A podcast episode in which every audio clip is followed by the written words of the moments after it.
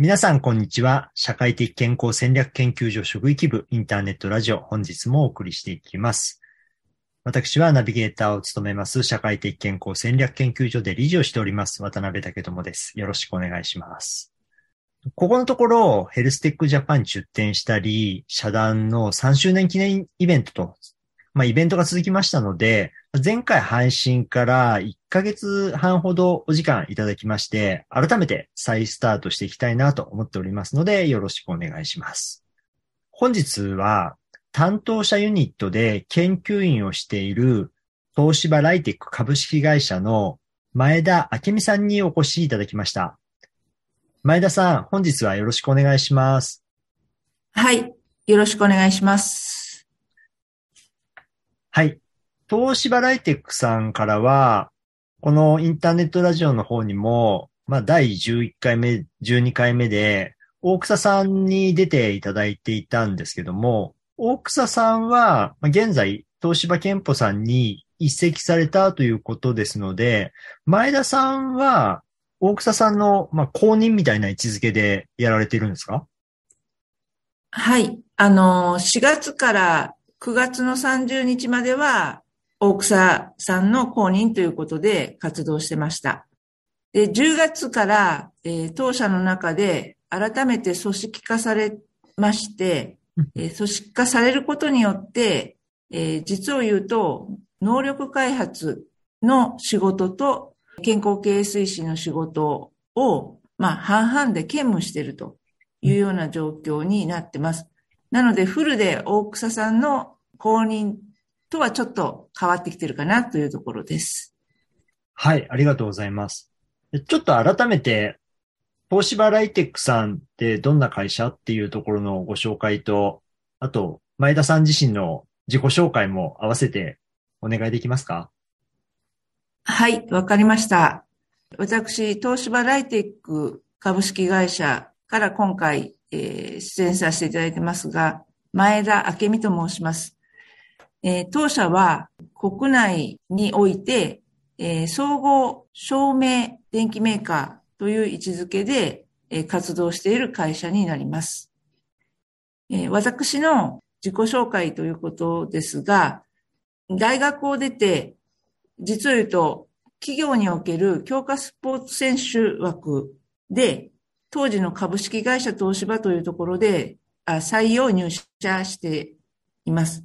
その後、今紹介した照明の総合メーカーとして、東芝ライテクという会社が立ち上がりまして、その中で、主に能力開発、企業内教育担当、え職業訓練校も所有してましたので、従業員社員の方の教育を司る仕事をメインで担当してました。で、最近、先ほどお話ありましたが、前任の大草さんが東芝健康保険組合に移られるということを機に、現在の健康経営推進、関わるということになりました。はい、ありがとうございます。びっくりしたんですけども、もともとスポーツ選手として入社されたってことなんですね。はい、そうです。一般の皆さんがお仕事とされるような内容で、はい、社会人、企業人になったわけではありません。おちなみに何の選手だったんですか？ソフトボールのやってました。あ、そうなんですか。はい。東芝さんのプロチームっていう位置づけになるんですかね？そうですね。名前は今年の4月から変わってしまって、なんとかリーグっていう名前だったんですけど、私たちがやってた時は、えー、日本リーグというリーグがあって、まあ、社会人のノンプロ野球と同じ位置づけで、えー、活動してました。プロ宣言はしてません。はい。はい。ありがとうございます。もう何年ぐらい、その東芝さんで活躍されてたんですか？当初の契約はですね、はい、3年間契約だったんですが、うん、実を言うと、あまり人、監督と人間関係がよろしくなくてですね。えー、えー、契約期限1年前に辞めました。なので、えっ、ー、と、2年間だけですね。おー。はい。そうだったんですね。そんなに監督と相性は合わなかったんですか？結論的には、はい、そうです。えっと、高校や大学の監督からは、東芝に行っても、お前はすぐ帰ってくるだろうって 言われてまして。もう一つ言うとですね、実を言うと高校卒業した時にオファーがあった企業さんが、大学卒業する7年、都合7年間ですかね、うん。えー待ってくださってて、お声をかけていただいて、うん。えー名古屋の方の企業さんなんですけど、うん。実を言うと決まってました。決まってたところに東芝さんからオファーがあって、うん自分の目論みと一致するところがあったので、わざわざ、あの、冒険してうん。東芝に入ったというところです。おー、そうだったんですね。なので、まあ、辞めて当然と。そうなんですか。やっぱり高校や大学の監督はよく見てると思います。人となりを。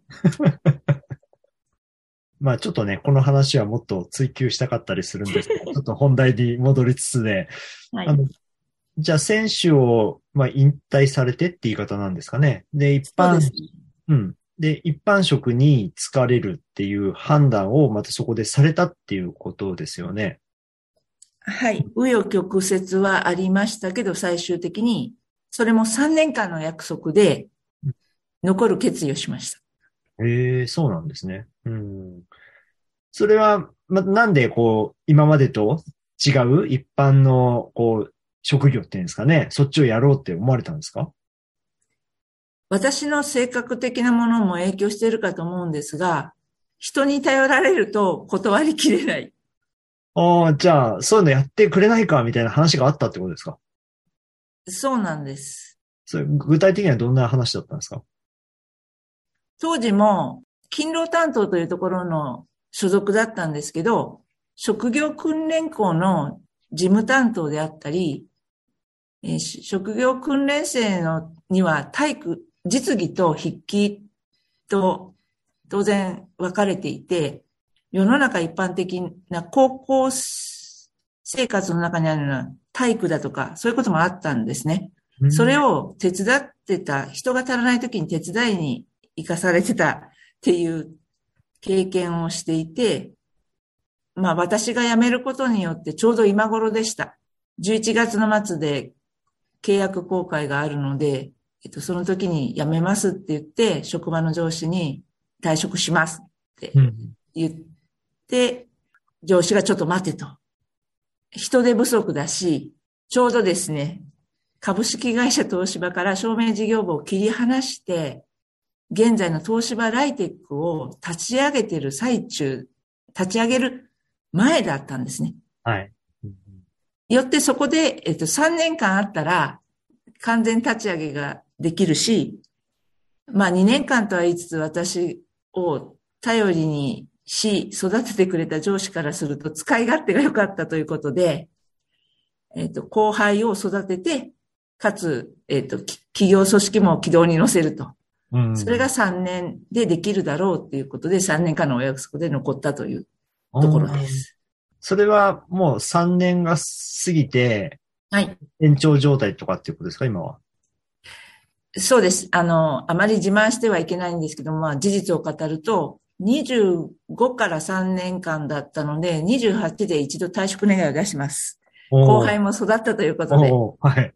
で、そうすると、えっと、企業のその、事情がまた3年で変わっていて、あれこれ説明説得を受けて、はい。負けちゃったんです。で、また3年延長したんです。で、31で3回目の退職願いを書いたんですけど、受理されずに、もうそのままずるずる今に至ってます。それはすごいですね。あまり聞いたことない話ですね。はい。もう、前田さんがいないと成立しないような環境になっちゃってるんですね。